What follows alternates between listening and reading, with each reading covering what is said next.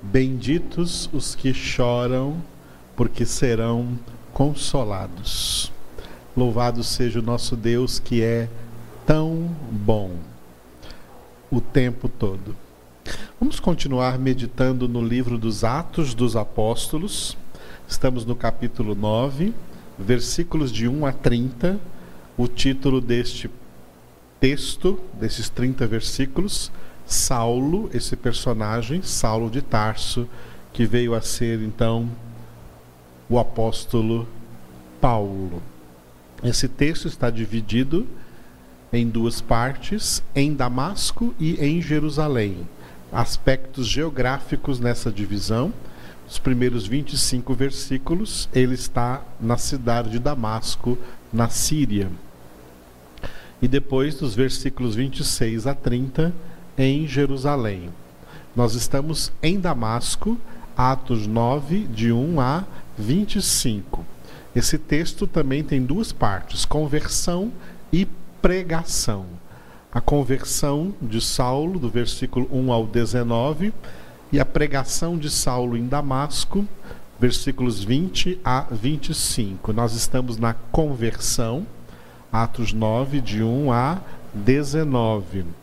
Esse texto também está dividido em duas partes, vis, duas visões: visão de Saulo, de 1 a 10, e a visão de Ananias, de 11 a 19. Estamos na visão de Saulo, visão de Saulo de 1 a de 1 a 10. Visão de Saulo aí de 1 a 10. É, Saulo perseguidor, versículos 1 e 2, e Saulo convertido de 3 a 10. E nós estamos aqui no Saulo convertido, caindo por terra e nada podia ver. Nós já vimos essa parte do caindo por terra, estamos nessa parte agora, nada podia ver, de 7 a 10, mas eu quero fazer uma correção aqui, na verdade, de 7 a 9. Eu fiz essa correção na quarta-feira, mas hoje eu voltei a colocar o 10 aqui. Eu errei aqui no Ctrl C, Ctrl V deste, deste slide, perdoe-me. Então, na verdade, aqui se nada podia ver, é de toda essa parte, aliás, aqui do Saulo convertido, tá? Começando da visão de Saulo, visão de Saulo é de 1 a 9, não de 1 a 10, tá? E o Saulo convertido de 3 a 9, não de 3 a 10. E o nada podia ver é de 7 a 9, não de 7 a 10. Então, nada podia ver de 7 a 9, agora, tá, agora está corrigido aí. Ó. Nada podia ver, Atos 9, de 7 a 9. Nós vimos na quarta-feira o versículo 7, companheiros de companheiros de Saulo, tá? E hoje vamos entrar nos versículos 8 e 9, Saulo em Damasco. Saulo em Damasco, Atos 9, de 8 a 9. Versículo 8: Levado a Damasco, três dias ele esteve ali em Damasco, é o que vai dizer o versículo de número 9, sem enxergar coisa alguma. Né? Versículo 8: Levado a Damasco. Então se levantou Saulo da terra e abrindo os olhos, nada podia ver. E guiando pela mão, levaram-no para Damasco. Mais uma vez, este título, levado a Damasco, né? e eu vejo que eu grifei aí, coloquei de, de vermelho, uma cor diferente, nada podia ver, porque vamos falar sobre esse assunto. Então Saulo se levantou da terra e, abrindo os olhos, nada podia ver. E guiando pela mão, levaram-no para Damasco. Louvado seja o nome do Senhor. Muito bem. Esse versículo 8 poderia ser encarado apenas como um ato muito simples, um ato contínuo descrito aqui neste texto, né? O fato é que ele viu uma grande luz uma luz que veio do céu, né, conforme está escrito no versículo 3, subitamente uma luz do céu brilhou ao seu ao seu redor. O fulgor, é provável que o fulgor desta luz vindo do céu foi uma manifestação real, visível para Saulo de Tarso ali, de Cristo Jesus, e é tanta luz que ele ficou cego, temporariamente cego, por isso que né, ele teve aquela. Deve, ao cair por terra, ele deve ter tido aquele reflexo de fechar os olhos, porque a luz era muito forte. E aqui no versículo 8, então, quando ele abriu os olhos, nada podia ver, não enxergava nada. Ele ficou então temporariamente cego por causa da grande luz que brilhou ali, que brilhou ali sobre ele. Então ele precisou ser, claro, guiado pela mão pelas pessoas que estavam acompanhando a ele naquela comitiva sobre os quais nós falamos no, na quarta-feira, no versículo 7, os seus companheiros de viagem. Então o tomaram pela mão e o conduziram para a estrada de Damasco, já que eles estavam ainda no caminho para chegar aí para chegar à cidade de Damasco, estavam na estrada. Então eles foram foi levado ele foi levado, conduzido aí pelos outros que não ficaram cegos como ele ficou. E, foi, e ele foi por eles então levado para a cidade de Damasco. Mas eu parei neste versículo por causa dessa frase. Ele nada podia ver. Qual o significado espiritual que nós podemos entender aqui no contexto deste versículo? É muito importante, é muito importante entendermos isso que vamos trabalhar aqui. Saulo nada podia ver. Depois dessa experiência de ver a luz do céu, a luz de Cristo, ele ficou cego. Primeiro, primeira coisa importante a refletir: Saulo de Tarso era alguém convicto de que já sabia de tudo o que precisava saber. Convicto, alguém convicto de que já conhecia tudo o que era para conhecer. Já tinha todo o conhecimento. Para ele, ele já tinha a plenitude do conhecimento, ou seja, ele já tinha toda a luz. Ele já era uma pessoa completamente esclarecida. Ninguém podia chegar para Paulo e tentar esclarecer a ele alguma coisa ou pregar para ele alguma coisa. Nenhum apóstolo, nenhum dos discípulos de Cristo chegariam para Saulo de Tarso para pregar para ele alguma coisa, para tentar esclarecê-lo acerca de alguma coisa, porque ele já se tinha como alguém plenamente sábio, plenamente conhecedor, plenamente esclarecido, esclarecido de tudo. Ou seja, Saulo estava convicto de que ele já tinha toda a à luz.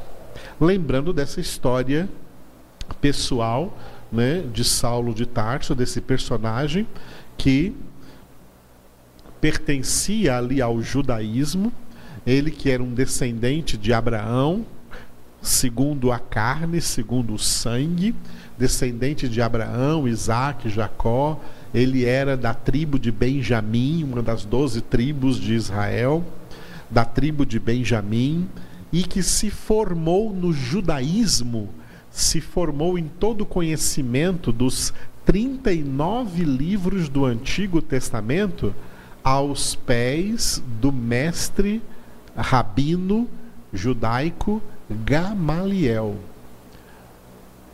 A escola rabínica de Gamaliel era uma das mais conceituadas escolas rabínicas nessa época aí desde antes da vinda de Jesus até depois da vinda de Jesus. E Saulo de Tarso foi formado aos pés de Gamaliel. Como uma pessoa formada, diplomada, catedrática, uma pessoa que tem mestrado, que tem doutorado, que já conhece muito as coisas, Paulo estava na convicção de que ele já possuía toda a luz, que não haveria nenhuma luz mais forte, não haveria mais nada que acerca do que ele precisasse ser esclarecido. E de repente, uma luz mais forte, infinitamente mais clara, mais forte, mais reluzente do que a luz que ele já tinha, brilhou ao seu redor de tal maneira que ele ficou cego, nada podia ver diante dessa luz.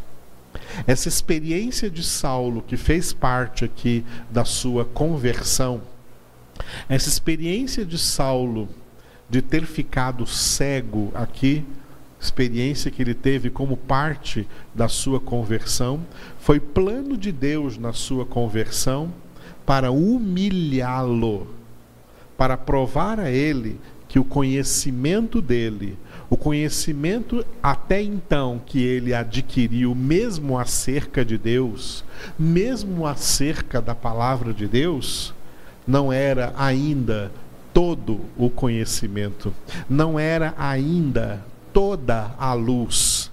Há muito mais luz com a qual o Senhor ainda quer esclarecê-lo ele perseguia o cristianismo, ele perseguia os cristãos, ele perseguiu o evangelho de Jesus Cristo, porque este evangelho de Jesus Cristo, estes cristãos, discípulos de Jesus Cristo, este Jesus Cristo que para ele tinha, estava morto, não tinha sido ressuscitado, foi crucificado, e que a história que corria em Israel é que os discípulos roubaram o corpo e inventaram que ele tinha ressuscitado. Era nisso que Paulo acreditava. Então Paulo pensava: não, isso não é luz. Isso não é um novo conhecimento, isso não é um novo esclarecimento, isso é heresia. Luz é o que eu sei,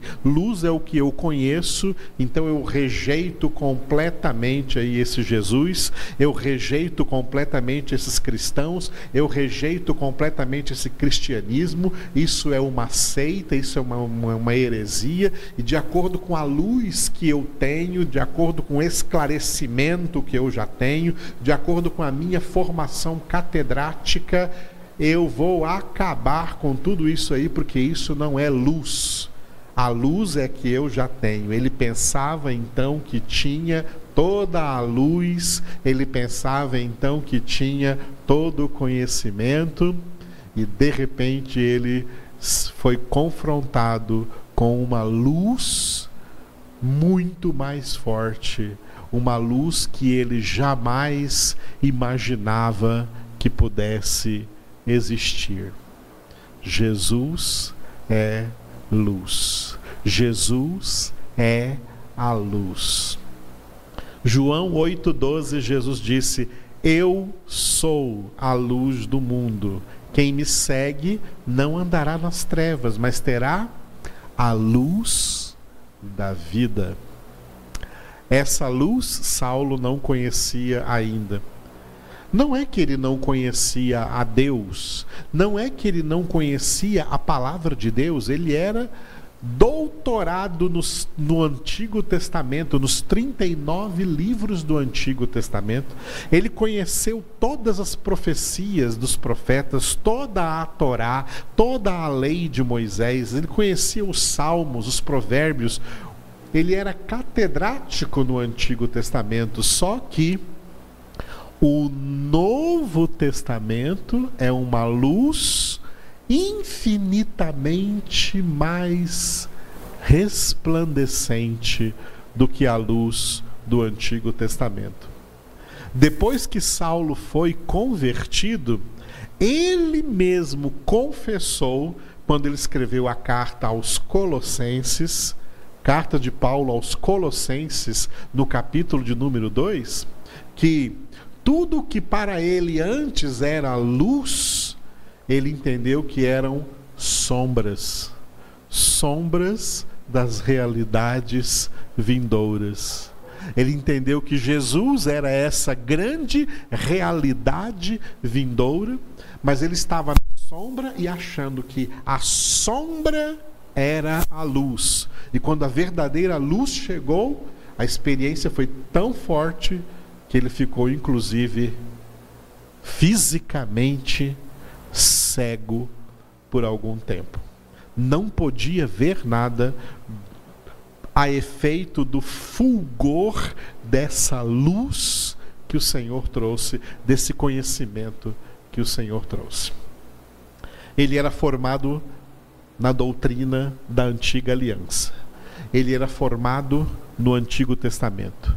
Os 39 livros do Antigo Testamento era a luz que ele tinha.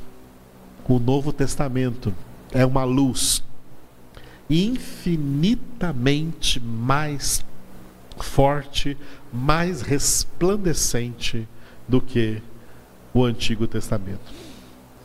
De tal maneira que hoje o Antigo Testamento está na Bíblia para ser interpretado à luz do Novo Testamento e não, e não o contrário.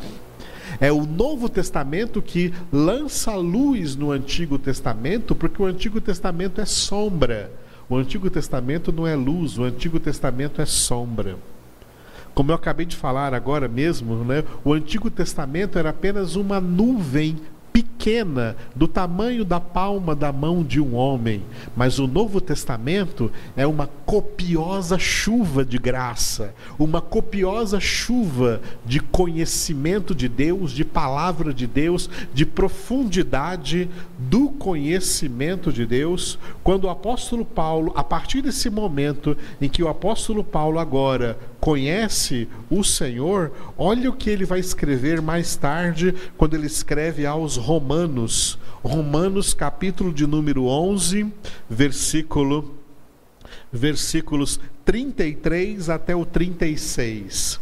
Eu gostaria que você acompanhasse comigo aí na sua telinha aí, Romanos capítulo 11, versículos 33 até o 36. Veja agora como a cabeça de Paulo mudou completamente ao ser confrontado por essa luz infinitamente maior do que a luz que ele tinha. Ó profundidade da riqueza, tanto da sabedoria como do conhecimento de Deus.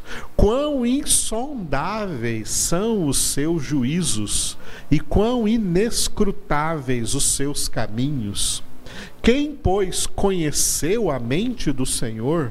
Ou quem foi o seu conselheiro? Ou quem primeiro deu a ele para que lhe venha a ser restituído? Porque dele e por meio dele e para ele são todas as coisas. A ele, pois, a glória eternamente. Amém. Como esses quatro versículos refletem agora a verdadeira luz que Paulo recebeu a partir daquele dia na sua conversão. Luz que a princípio deixou cego, porque ele já achava que tinha luz quando estava na sombra. Especialmente nesses quatro versículos, eu quero repetir o 33, Romanos 11, 33. Ó profundidade da riqueza, tanto da sabedoria como do conhecimento de Deus. Quão insondáveis são os seus juízos e quão inescrutáveis os seus caminhos. O apóstolo Paulo, ou melhor, Saulo de Tarso, nessa época da sua, até essa época da sua conversão, ele achava que já havia sondado todos os juízos de Deus, que já havia perscrutado todas as escrituras, todos os seus caminhos. E não via que ele tinha a mesma cegueira religiosa dos escribas e fariseus Jesus uma vez confrontou os escribas e fariseus que eram religiosos, judaicos, judeus, assim como Paulo, assim como Saulo de Tarso, e Jesus disse a eles, ficou lá no Evangelho segundo João, capítulo de número 5, vós perscrutai julgais as Escrituras, porque julgais haver nelas vida eterna.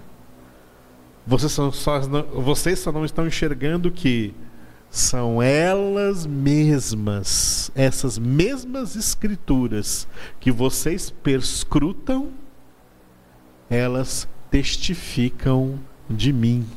Elas dão testemunho de mim. E vocês não querem vir a mim, vocês não me enxergam, vocês não estão vendo. Por quê?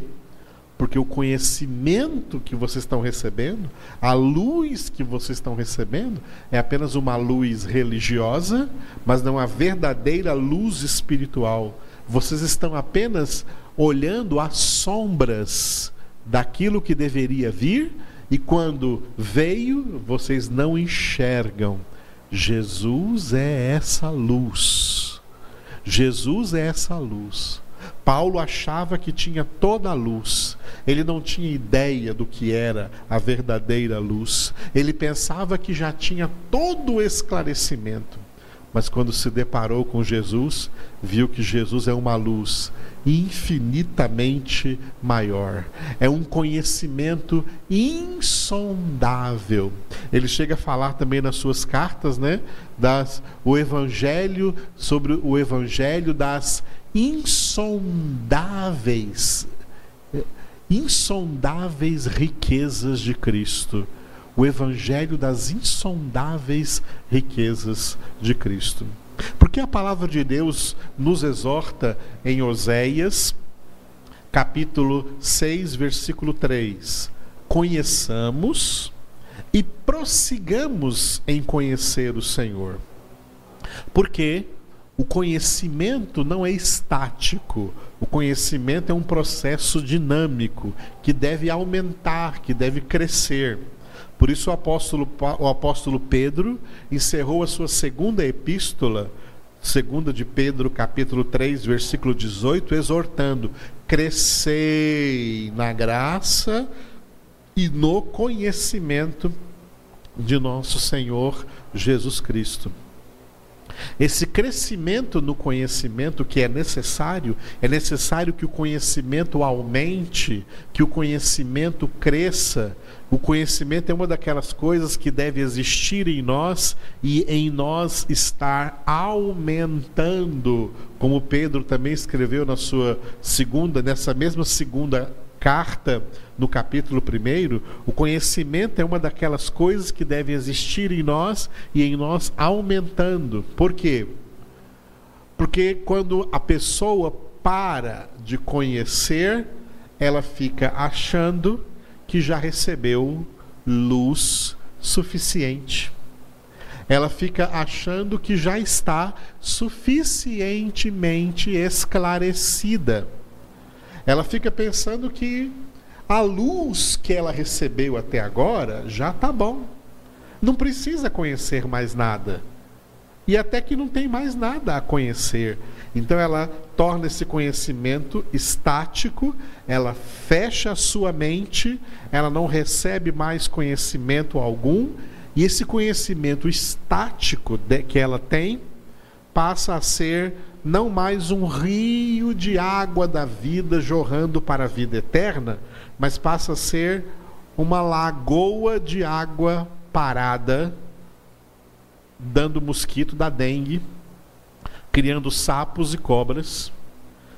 E a vida espiritual dessa pessoa acaba se transformando em um pântano contaminado, onde não se pode beber a água o conhecimento não pode parar.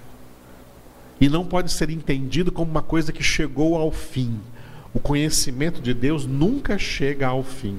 Depois de nos ensinar todo o Novo Testamento, antes de subir aos céus, ainda Jesus disse assim: Muitas coisas ainda tenho para dizer que agora vós não podeis suportar. Ou seja, Deus ainda tem muita luz para nos iluminar, muita coisa para nos esclarecer, e que se agora, em um relance, ele fizesse isso de uma só vez, todos ficaríamos até fisicamente cegos.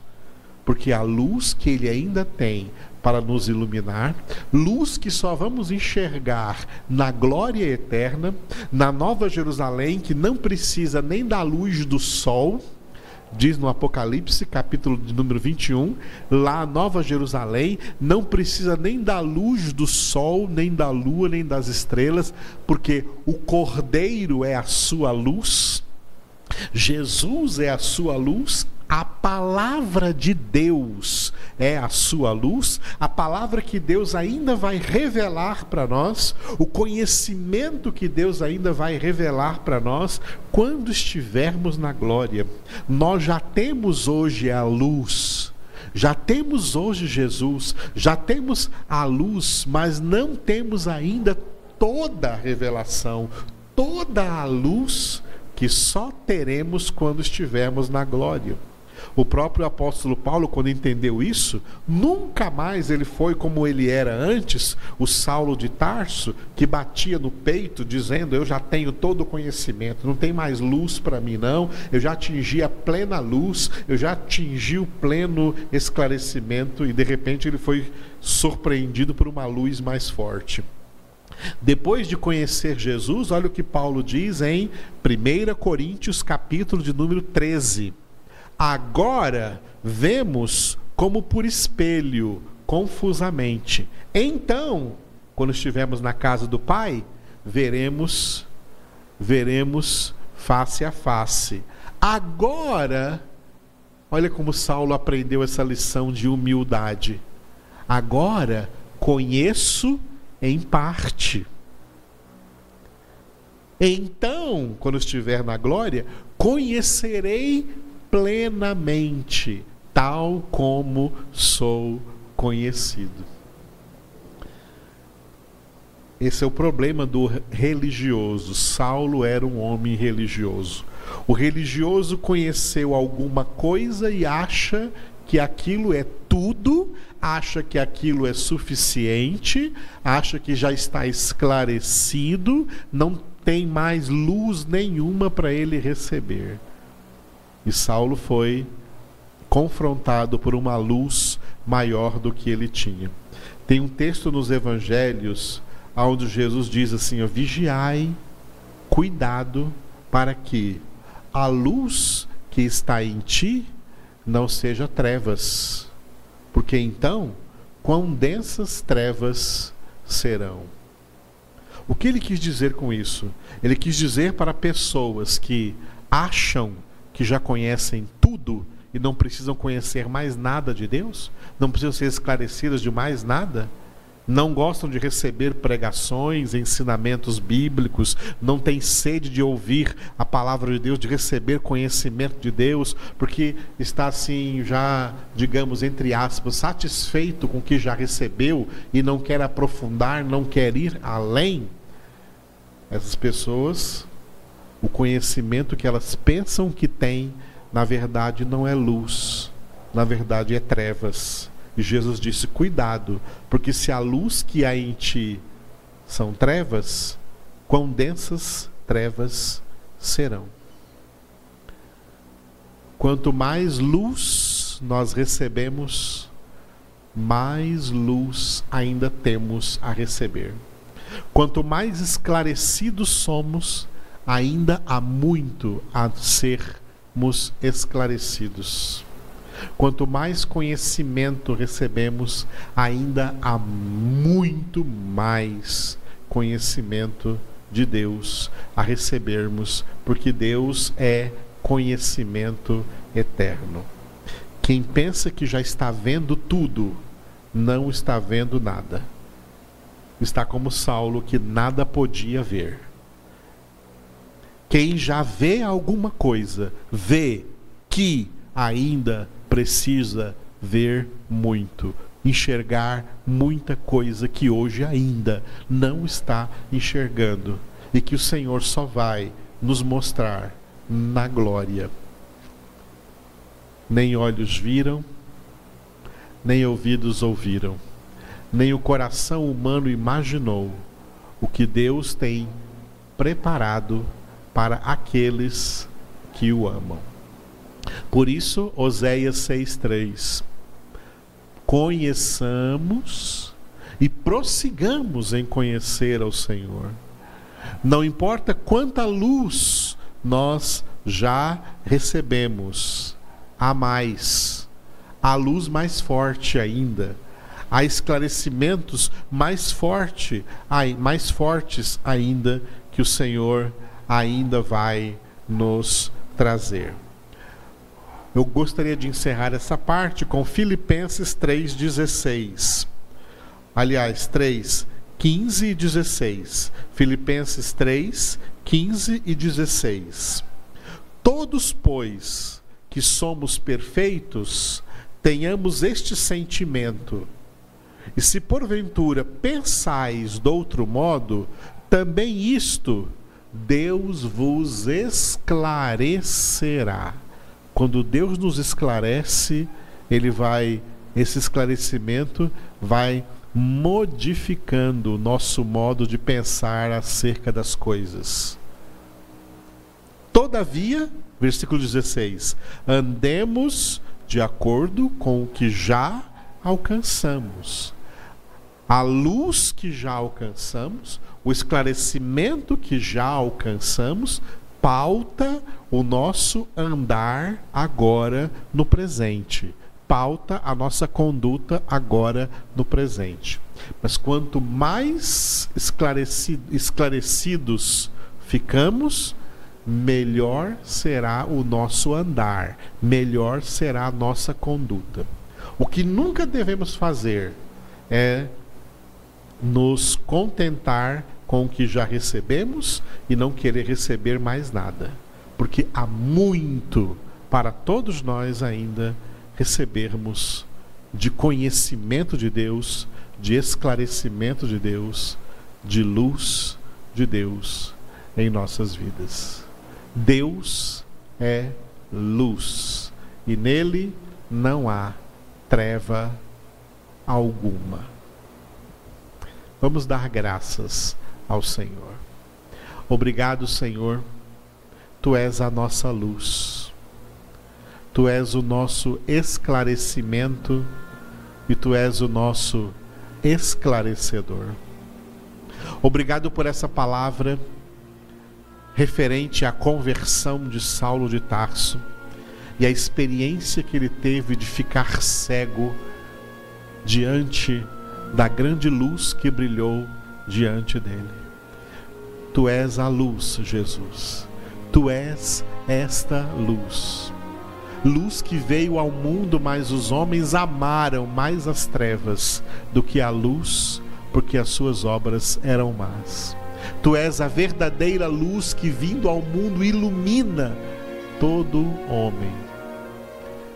Estavas no mundo, o mundo foi feito por ti e o mundo não te conheceu.